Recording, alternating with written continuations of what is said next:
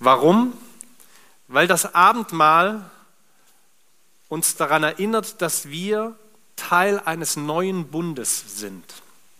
Weil das Abendmahl ein Ausdruck dessen ist, was es heißt, zur Familie Gottes zu gehören. Ich möchte zuerst einen kleinen Blick zurückwerfen. Was war denn das, was Jesus mit seinen Jüngern dort gefeiert hat? Das Passa, genauer gesagt der Sederabend. Das Passa, in der Bibel auch Fest der ungesäuerten Brote genannt, war eines der drei großen Wallfahrtsfeste, wo also die Juden aus der ganzen Welt nach Jerusalem gekommen sind im antiken Israel. Es war eigentlich das größte Fest. Es ging eine Woche lang. Es begann eben mit diesem Sederabend. Und es hat an den Auszug des Volkes Israel aus Ägypten erinnert. Und an den Bundesschluss Gottes. Das heißt, das Passa war das Fest, wo man den Bund Gottes mit seinem Volk gefeiert hat. Passa oder Peschach kommt von vorüberschreiten. Es hat das Volk erinnert, dass als Israel aus Ägypten herausgeholt wurde von Gott, die letzte Plage war, dass jeder erstgeborene Mensch und jedes erstgeborene Tier sterben musste, weil der Pharao das Volk nicht freigelassen hat. Ausgenommen waren nur diejenigen, die ein Lamm geschlachtet hatten und das Blut des Lammes an die Türpfosten gestrichen hatten, als ein Zeichen, dass sie diesem Gott ein Opfer gebracht hatten, diesem Gott Israels und ihm vertraut haben. Und dann ist der Racheengel des Herrn vorübergeschritten, daher Peschach, vorüberschreiten, und das Gericht hat Israel nicht getroffen. Der Ablauf eines solchen Passafestes war sehr ritualisiert, das ist er bis heute. Er beginnt mit einem Segen, dann wird etwas Gebratenes gegessen, klassischerweise ein Lamm, was aber eilig gebraten ist. Dann wird ungesäuertes Brot gegessen. Es darf kein gesäuertes Brot geben. Das ist ein Symbol dafür, dass die Israeliten es in, in Eile essen mussten. Sie hatten keine Zeit, um so einen Hefeteig aufgehen zu lassen, sondern man musste so flache Brotfladen machen, um schnell rauszugehen. Das Brot und Kräuter, die man hat, werden in Salzwasser und getaucht und man hat Bitterkräuter, die man isst. Dann kommen vier Fragen, wo die Kinder äh, fragen, was unterscheidet denn diese Nacht, was macht das so besonders? Und Antworten, wo Bibelstellen zitiert werden, die diesen Bundesschluss Gottes symbolisieren. Nämlich, wie es im zweiten Buch Mose heißt, wo Gott zu Israel spricht, ich bin der Herr, ich will euch wegführen von den Lasten, die euch die Ägypter auflegen. Ich will euch erretten von ihrem Frondienst. Ich will euch erlösen mit ausgestreckten Armen und durch große Gerichte. Ich will euch annehmen zu meinem Volk. Vier Punkte, die im Zentrum stehen. Dass Gott sein Volk herausführt, dass er es errettet, dass er es erlöst und dass er es als sein Volk annimmt. Das ist das, was gefeiert wurde im Passach. Für jeden dieser vier Punkte wurde ein Weinkelch gereicht. Deswegen, wenn es da heißt, dass Jesus einen Kelch vor dem Mahl nimmt, ist es sozusagen der erste Kelch oder dass er den Segen spricht und das Brot bricht, das ist der Beginn dieses Sederabends. Also der erste Kelch mit dem Herausführen, das ist ganz am Anfang und dann heißt es, dass er nach dem Mahl den Kelch nimmt, das ist dann der vierte, wo es also darum ging, ein eigenes Volk anzunehmen. Passa war also das größte Fest in Israel, das, wo dieses Volk sich als Volk gefühlt und verstanden hat, das, wo Juden tagelang gereist sind, um nach Jerusalem zu kommen. Das, wo man gefeiert hat, Gott hat uns erlöst, hat uns zu einem Volk gemacht und wo man ja erwartet hat, irgendwann kommt der Messias und er wird es den Römern mal ordentlich zeigen und dann sind wir wieder ein Volk und er wird uns wieder erretten. Dieses Fest, das ist der Blick zurück. Und dann kommt Jesus und startet eine Revolution und wir merken es nicht, weil es für uns so selbstverständlich ist. Dann kommt Jesus und dann heißt es, in der Nacht, in der er verraten wurde, nahm er das Brot, er dankte Gott, soweit alles normal. Er brach es in Stücke und sagte, das ist mein Leib, der für euch geopfert wird. Wenn ihr künftig dieses Mahl feiert und von dem Brot esst, dann ruft euch in Erinnerung, was ich für euch getan habe. Und nachdem sie gegessen hatten, nach dem Essen, nahm er den Kelch und sagt, dieser Becher ist der neue Bund, besiegelt mit meinem Blut. Wenn ihr künftig aus dem Becher trinkt, dann ruft euch jedes Mal in Erinnerung, was ich für euch getan habe. Andy Stanley, ein amerikanischer Prediger, hat in einem seiner Bücher mal folgende Veranschaulichung dafür gebracht und ich glaube, die trifft das. Er hat gesagt, stellt euch vor, es ist Weihnachten, ne? Weihnachtsgottesdienst, die, das halbe Dorf ist da, die Gemeinde ist gut gefüllt, alle freuen sich schon ein bisschen auf den Braten, hoffentlich, hoffen, dass der Pastor nicht überzieht, damit auch alles gut fertig wird. Die Kinder wollen sowieso die Geschenke. Und dann stellt sich der Pastor vorne hin und sagt, so, äh, ab diesem Jahr gibt es eine Änderung. Am 24. feiern wir jetzt nicht mehr die Geburt Jesus, sondern meinen Geburtstag weil ich bin ja der Gründer dieser Gemeinde und ich finde, das muss mal ordentlich geehrt werden. Wir werden auch den Ablauf ein bisschen ändern. Die Geschenke kriegen nicht mehr eure Kinder, sondern ich würde doch jede Familie bitten, ein Geschenk für mich als Pastor auszusuchen und mir das heute Abend vorbeizubringen. Und äh, vom Essen würde ich gerne eine Auswahl haben, was es bei euch gibt. Ich suche mir dann die besten Sachen raus. Ungefähr und wahrscheinlich sogar noch viel radikaler ist das, was Jesus macht.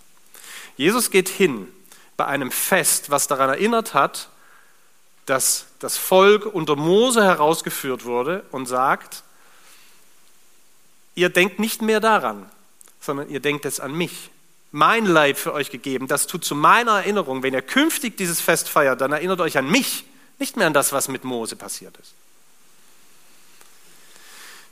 Der Hintergrund ist, dass Jesus, als er auf diese Welt gekommen ist, gesagt hat, ich bin gekommen, nicht um das Gesetz und die Propheten außer Kraft zu setzen, sondern um es zu erfüllen. Er ist gekommen, um diesen alten Bund, der mit Israel am Sinai geschlossen wurde, zum Ende zu bringen, abzuschließen. Alter Bund, daher übrigens der Begriff Altes Testament, deswegen alt, weil es veraltet ist, weil es vorbei ist. Und das ist das, was bei diesem Passa passiert ist, dass Jesus gesagt hat, der alte Bund, das, was Gott mit Mose vorhatte, das kommt zu einem Ende. Das, wo Gott ein Volk sich ausgesucht hat, um es herauszuführen, zu erretten, zu erlösen und zu seinem Volk zu machen, das kommt zu einem Abschluss. Das ist vorbei. Und das, was ich jetzt tue, das ist ein neuer Bund. Eine neue Art und Weise, wie die Beziehung zwischen Gott und Menschen aussehen wird. Das Alte ist vorbei, das Neue zieht herauf. Es ist ungefähr so, Sarah hat es gerade ein neues Handy bekommen, ne? ihr altes Handy. Das war total toll und schick und hat tolle Fotos gemacht und das war ein tolles Handy bis zu dem Tag, wo dann dieses neue iPhone da lag. Automatisch war das alte Handy nicht mehr schick und toll, sondern verstaubt in der Schublade. Das alte Handy funktioniert immer noch genauso wie davor aber das Neue ist besser.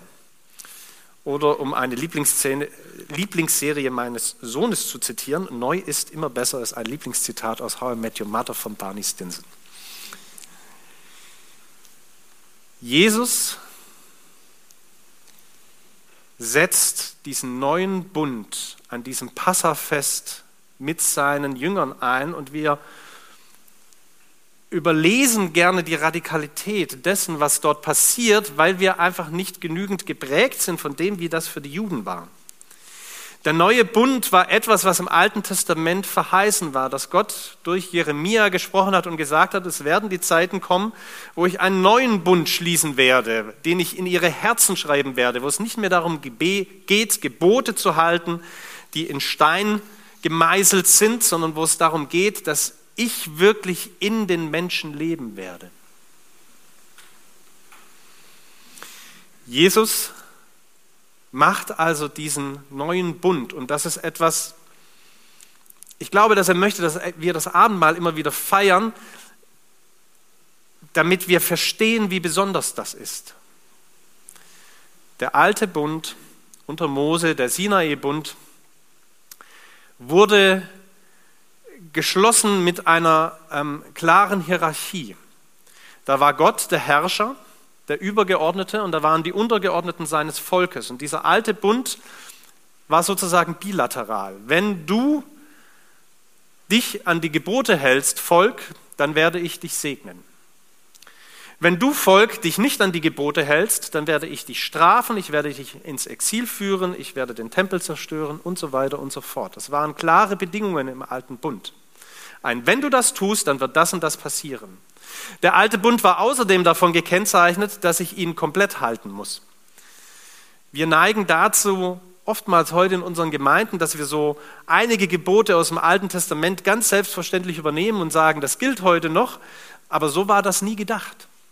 Der alte Bund hatte nach historischer jüdischer Zählung 600, ich weiß gar nicht, 365 Verbote und 248, glaube ich, Gebote. 600 noch mal was, ne? Und Jakobus sagt mal, entweder du hältst es ganz oder gar nicht. Das war das, wie der alte Bund gestrickt war. Ich kann mir nicht rauspicken die Dinge, die ich schön finde, wie dass man den Sabbat heiligen soll und das nehme ich darauf, dass man den Sonntag ehren soll. Und gleichzeitig andere Dinge wie, wenn irgendjemand meine Tochter schwängert, dann muss ich dafür sorgen, dass er sie heiratet, ignorieren. Steht genauso im Alten Testament.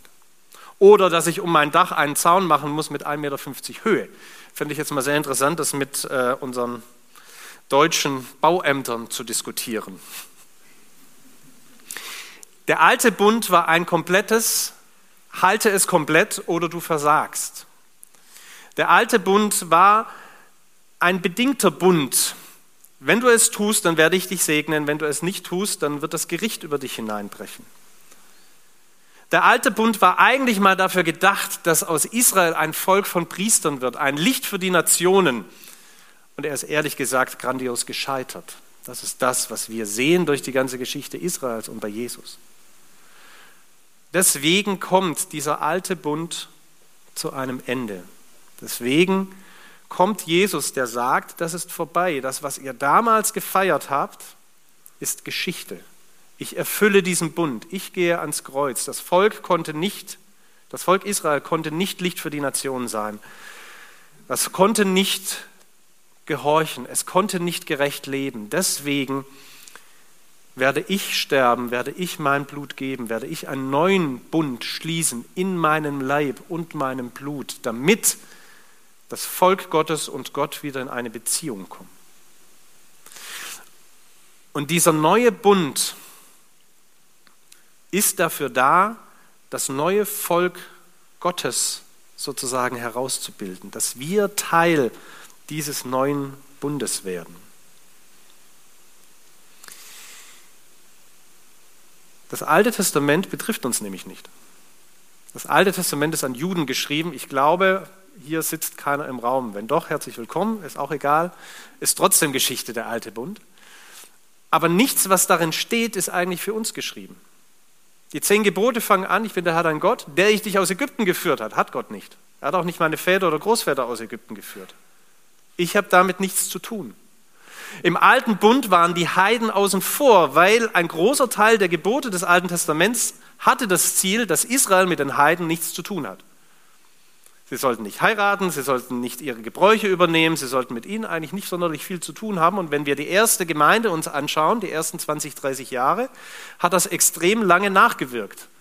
Ein Petrus, also irgendwann bei Cornelius im Haus ist, sagt erstmal hier übrigens, ihr wisst ja, dass Juden normalerweise nicht mal in ein Haus äh, eines Heiden gehen. Und dann kommt so eine schöne Formulierung, ich kriege es jetzt nicht ganz auswendig hin, aber sinngemäß, ähm, weil ihr ja wisst, wir wollten uns nicht hier verunreinigen und mit Leuten, die unwürdig sind, was zu tun haben. Das war die Perspektive von jemandem, der drei Jahre mit Jesus durch das Lande gezogen ist, der erlebt hat, wie Jesus jedem Menschen mit Liebe begegnet, wie man mit einem, der nicht Juden ist, umzugehen hat. Ist schon schön, dass es die gibt, wir respektieren die, ich will mit dem aber nichts zu tun haben. Der neue Bund das, was wir feiern im Abendmahl, ist, dass wir Teil von Gottes Volk sein können. Dass wir aufgenommen sind in seine Familie und da jetzt genauso Kinder sind, wie es halt die Kinder Israel davor waren. Wir haben ja zwei leibliche und zwei aufgenommene Kinder und wir werden immer mal wieder gefragt, wie ist denn das so? Ist das irgendwie anders? Und ich erinnere mich an etwas, was Sarah mir erzählt hat. Da war Sophie, unsere ältere Tochter, vielleicht so ein halbes Jahr alt, da ist sie zum Impfen gekommen bei irgendeiner dieser U-Untersuchungen. Und ich weiß, dass es Sarah immer so ging, wenn sie diese Nadel gesehen hat, wie dann eins unserer Kinder dort geimpft wurde, dass sie eine Gänsehaut bekommen hat. Dass sie das so wirklich, also ihr fast körperlich wehgetan hat, zu sehen, da kriegt jetzt eins meiner Kinder diese Nadel reingerammt. Klammer auf, muss in der Familie liegen, mein Schwager kippt immer um, wenn er eine Nadel sieht. Bei Sarah ist es nur die Gänsehaut, habe ich also Glück gehabt. Und das ist dann bei Sophie genauso passiert. Dass also sie dort saß, irgendwie mit vier, fünf Monaten bei dem Kinderarzt, ne, der die Nadel rausgehört hat und Sarah gemerkt hat, oh, ich krieg die Gänsehaut. Und sie danach heimkam und sagte, okay, Schatz, jetzt ist es soweit, da ist kein Unterschied mehr. Wir hatten ähm, in dieser Woche, unsere jüngste Tochter ist ein Pflegekind, hatten eine Begegnung mit äh, den leiblichen Eltern, da gibt es immer mal Besuchskontakte. Und ich habe das diesmal übernommen und ich sitze dann dabei ne, und dann möchten die Eltern da irgendwie das Kind auf den Arm nehmen und dem irgendwie einen Kuss geben und ich habe gemerkt, wie es mir fast körperlich wehtut, da dabei zu sitzen und zu wissen, okay, das sind jetzt die leiblichen Eltern, die haben da auch ein Anrecht darauf, Kontakt mit dem Kind zu haben, aber das ist meine Tochter. Und wenn der die nochmal so blöd anfasst, dann muss ich hier jetzt aufstehen. wir sind genauso in Gottes Familie aufgenommen, die wir nicht dazu gehört haben. Wir sind jetzt im neuen Bund mit drin, die wir früher fremd waren und außen vor waren. Der alte Bund, das, was zum Ende gekommen ist im Passamal, und mit diesem vierten Kelch, den Jesus nimmt, hat er etwas davon gesagt, das ist Israel, das möchte ich als mein Volk annehmen. Und jetzt nimmt Jesus diesen vierten Kelch und sagt, das ist der neue Bund in meinem Blut, das tut zu meiner Erinnerung. Oder mit anderen Worten, ich möchte jetzt als Volk annehmen diejenigen, die in diesen Bund eintreten. Ein Bund im Alten Testament wurde oftmals mit Opfern geschlossen. Wir sehen das an ein, zwei Geschichten. So ganz klassisch wurden Tiere geopfert und zerteilt und dann musste man dazwischen durchschreiten. Das hatte jetzt nichts damit zu tun, dass man eine Eingeweideschau macht, sondern das sollte symbolisch bedeuten, wenn du dich nicht an den Bund hältst, passiert dir das Gleiche. Na, dann schneiden wir dich in zwei Hälften. So soll es dir ergehen, wenn du dich nicht an diesen Vertrag hältst. Als Israel in das Land einzieht, gibt es die zwei Berge, wo es durchziehen muss und wo ihm gesagt wird, das ist Segen und das ist Fluch. Genauso wie sie, die konnten vielleicht nicht alle durch einen Kadaver durchschreiten, aber das war symbolisch genau das Gleiche. Wenn du dich nicht an diese Gebote hältst, wird dich der Fluch treffen. Wenn du dich dran hältst, werde ich, Gott, mich bundestreu verhalten und dich segnen. Am Kreuz hing nur Jesus. Das ist kein bilateraler Bund mehr, wo es heißt, wenn du das und das tun wirst, dann. Sondern das ist der nächste Schritt, wo Jesus sagt, dieser Bundesschluss geht auf mich der ist in meinem Leib und in meinem Blut. Mein Leib wird zerbrochen für dich, mein Blut wird vergossen für dich. Warum? Damit ich ein neues Volk mir sammeln kann. Damit die Beziehung zwischen Gott und dem Menschen auf eine neue Basis gestellt werden kann. Damit das, was trennt, die Sünde weggehen nehmen kann. Und es ist eben nicht mehr meine Leistung und mein Bemühen und mein, ich muss gut sein oder irgendwelche Bedingungen erfüllen, sondern es ist Jesus, der sagt, das geht auf mich. Wir unterliegen dem Gesetz Christi, schreibt Paulus im Galater 6. Wir unterliegen jetzt dem, dass der alte Bund mit seinen 600 nochmal was geboten vorbei ist und wir Teil sind von diesem neuen Bund. Der neue Bund hat übrigens eigentlich nur noch ein höchstes Gebot, was aus zweien besteht. Du sollst den Herrn, dein Gott, lieben von ganzem Herzen, ganzer Seele und ganzem Gemüt und deinen Nächsten wie dich selbst. Das ist Jesus. Das ist das, was Jesus sagt, ist die Zusammenfassung des alten und des neuen Bundes sozusagen. Das Gesetz, um was es ihm geht. Und das ist ernsthaft mein Handy, meine Güte.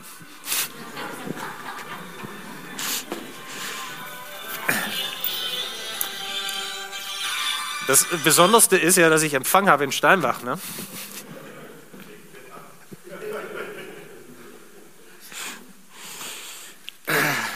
Ich hätte mal rangehen können und sagen können, hey Papa, ich predige gerade.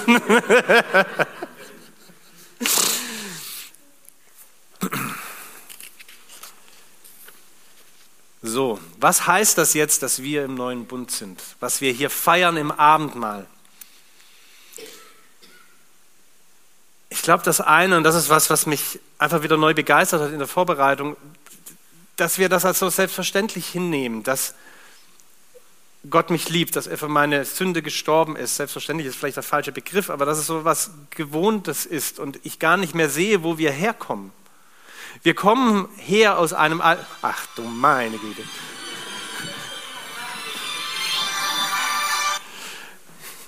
Naja, drangehen muss es nicht sein, aber lautlos machen kann man ja mal. wir kommen her aus einem alten Bund, wo das eben nicht so selbstverständlich war, sondern wo ich Gebote halten musste, um ähm, dazuzugehören, wo es anstrengend war, das alles zu tun. Und Jesus sagt, das ist zum Ende gekommen und ich mache jetzt etwas Neues. Es geht nicht mehr darum, dass du etwas leisten musst, um von mir angenommen zu werden. Es geht nicht darum, dass du jedes Jahr Tiere schlachten musst, um um Vergebung für deine Sünden zu bitten, sondern ich bringe das ein für alle Mal zum Abschluss. Das ist ein Grund, warum wir das Abendmahl feiern, um uns dessen bewusst zu sein. Das Zweite aber, und das war mein, mein Augenöffner-Moment, dass die Ausrichtung des alten und des neuen Bundes eine andere ist. Der alte Bund war vertikal auf Gott ausgerichtet. Alles beim Volk Israel ging immer darum, dass hier ein Übergeordneter, ein König war, der Gebote gemacht hat und der Untergeordnete muss sie halten. Deswegen waren die Gebote so ausgerichtet, dass, wenn ich mich nicht halte, ich ein Problem mit Gott bekomme. Du sollst Vater und Mutter ehren. Warum? Damit es Vater und Mutter gut geht? Damit du lange lebst in dem Land, das dir der Herr dein Gott geben wird, ist also eine Ich-Beziehung. Ich soll meinen Vater und Mutter ehren, damit es mir gut geht. Und in 5. Mose 5 wird noch ergänzt, damit du den Geboten des Herrn deines Gottes gehorchst. Wenn ich also ein Gebot gehalten habe, meinem Nächsten gegenüber, dann nicht deshalb, weil ich diesen im Fokus hatte, sondern weil ich Gott gehorsam war. Das war die Ausrichtung des alten Bundes. Es war eine vertikale Ausrichtung.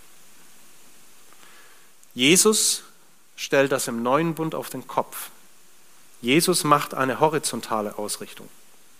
Er sagt, das oberste Gebot ist, du sollst den Herrn, dein Gott lieben von ganzem Herzen, ganzer Seele, mit ganzer Kraft, ganzem Verstand. Er sagt das übrigens, als ein Pharisäer kommt und ihm eine Falle stellen möchte und sagt, was ist das oberste Gebot? Jesus bringt die klassische Antwort, also eigentlich das, was jeder erwartet hatte.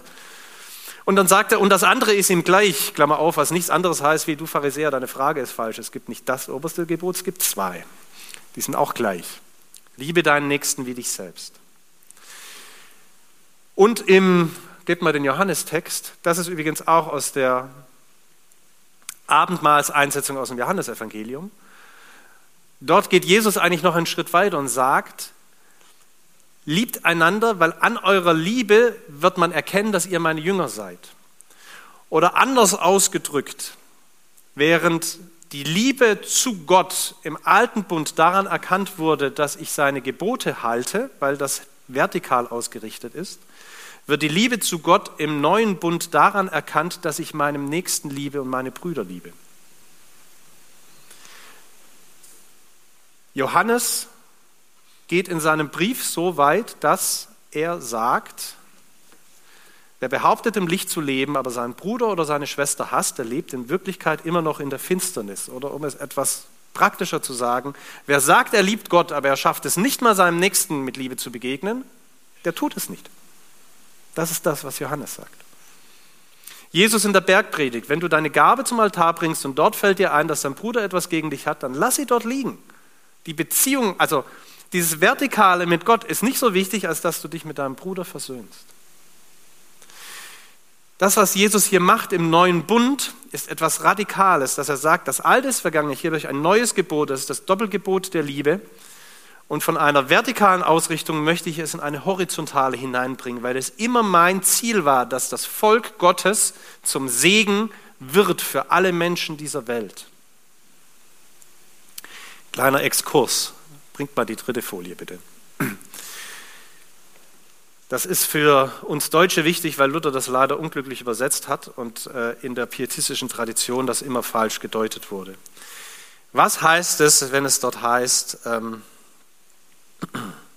wer daher auf unwürdige Weise von dem Brot isst oder aus dem Becher des Herrn trinkt, macht sich am Leib und Blut des Herrn schuldig. Deshalb soll sich jeder prüfen und erst dann soll er von dem Brot essen oder aus dem Becher trinken. Dieses unwürdig in Vers 27 wird in klassischer pietistischer Tradition, wo ich herkomme, gerne so gedeutet, dass ich halt nicht würdig genug bin, um am Abendmahl teilzunehmen. Deswegen muss ich mich davor prüfen, möglichst in mich hineinschauen, ob ich gerade sündig oder heilig genug lebe, ob ich teilnehmen darf. Zum einen ist unwürdig im ähm, Griechischen ein Adverb, es beschreibt also nur die Art und Weise, wie ich was mache, nicht den Zustand, den ich bin.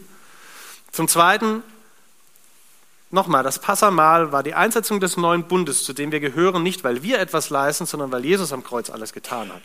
Der neue Bund ist horizontal, nicht vertikal ausgerichtet. Ich liebe Gott, wenn ich meinem Nächsten liebe. So, und jetzt sind wir bei dem, was in Korinth schief lief. Erste Folie. Wenn die Korinther sich getroffen haben zum Essen, heißt es, dass die einigen, dass es wie eine Privatmahlzeit war. Ja? Die einigen, die haben angefangen zu essen, die anderen sind wieder hungrig weggegangen, einige haben sich betrunken. Es ist nicht ganz klar, was dort passiert ist. Es gibt zwei Theorien, wahrscheinlich stimmen beide. Das eine, dass es in griechischen äh, Städten dort üblich war bei Festmahlen, dass man so eine Hierarchie hat. Also die wichtigen Leute, die haben die besseren Stücke bekommen, die unwichtigen, die mussten halt kriegen, was übrig bleibt. Das mir nebenbei in Pakistan mal passiert, da war ich mit einem Missionar unterwegs, sonst hat man da immer das wirklich Gute gegessen. An dem Tag hatte ich aber noch irgendwas gemacht und saß dann also beim gemeinen Volk. Ne? Und während also da der Chef oben äh, das gebratene Hähnchen bekommen hat, war man unten glücklich, wenn man Reis mit Gemüse hatte.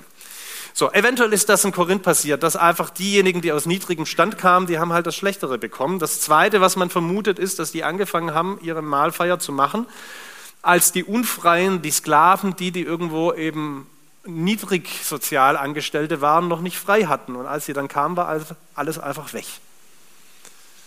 Und Paulus sagt, das hat nichts mehr mit Abendmahl zu tun. Das hat nichts damit zu tun, dass ihr gemeinsam das feiert. Das könnt ihr gefälligst auch zu Hause machen, wenn ihr essen wollt. Warum? Weil sie, wie sagt das hier, oder bedeutet euch die Gemeinde Gottes so wenig, dass es euch nichts ausmacht, die bloßzustellen, die nichts haben? Das ist der Punkt, um den es ihm hier geht. Die Leute, die sozial schlechter gestellt wurden, haben das am eigenen Leib wortwörtlich zu spüren bekommen, wenn man eigentlich das Abendmahl gefeiert hat, was ein Ausdruck dessen war, dass Jesus für alle gestorben ist, dass wir alle zum Volk Gottes gehören und dass die Liebe zu meinem Nächsten das Kennzeichen ist, wie es um meine Liebe zu Gott steht. Deswegen sagt Paulus dann am Ende, wer unwürdig ist im Sinne von, wer das Abendmahl nimmt und dabei nicht das in dem Blick hat, worum es hier geht, ich schaffe ein neues Volk, wo alle auf einer Stufe sind, egal ob hochwohlgeboren oder Sklave, egal ob Mann oder Frau, egal ob Gutverdiener oder Hartz-IV-Empfänger. Wer das nicht in den Blick nimmt, der ist in unwürdiger Art und Weise weil er nämlich den Leib des Herrn, ich habe immer nur den Elberfelder Text im Kopf, denn wer isst und trinkt, ohne sich vor Augen zu halten, dass es bei diesem Mal um den Leib des Herrn geht, der zieht sich mit seinem Essen und Trinken das Gericht Gottes zu. Bei diesem Mal geht es um die Erinnerung an den neuen Bund, wo Gott ein neues Volk schafft, das, was als Leib des Herrn beschrieben wird. Ende des Exkurses. Was ist also das Abendmahl? Warum ist das so wichtig, dass wir das regelmäßig feiern? Es ist einmal ein Gedächtnismahl. Wir brauchen diese Erinnerung, dass Jesus für uns gestorben ist, was das Evangelium ist, dass ich nicht leisten muss, um bei Gott angenommen zu sein. Wir brauchen das, um nicht in alte Muster reinzufallen, weil wir, vielleicht besonders wir Deutschen, immer so gern leistungsorientiert sind. Das Abendmahl müssen wir regelmäßig halten, um uns das vor Augen zu führen, dass bei Gott das anders ist. Und wir müssen es auch halten, weil unsere Gemeinden zu oft davon geprägt sind, dass wir Dinge aus dem alten Bund nehmen. Wenn man so in die christliche Geschichte schaut, die Sachen, für die man sich schämen muss, war immer dann, wenn man diesen alten Bund nicht als veraltet genommen hat. Anders kriege ich eine Kreuzzüge oder Zwangsbekehrungen oder was es auch immer alles gab, nicht argumentiert das Abendmahl ein Gedächtnismahl, weil wir es immer wieder brauchen, uns vor Augen zu führen, was Jesus getan hat. Das Abendmahl, was mich erinnert, was Jesus für mich getan hat, aber eben genauso den zweiten Schritt, dass ich jetzt Teil seiner Familie bin. Ich bin im neuen Bund, so wie unsere Mädels Teil von unserer Familie sind und genauso meine Töchter sind, wie meine Söhne meine Söhne sind.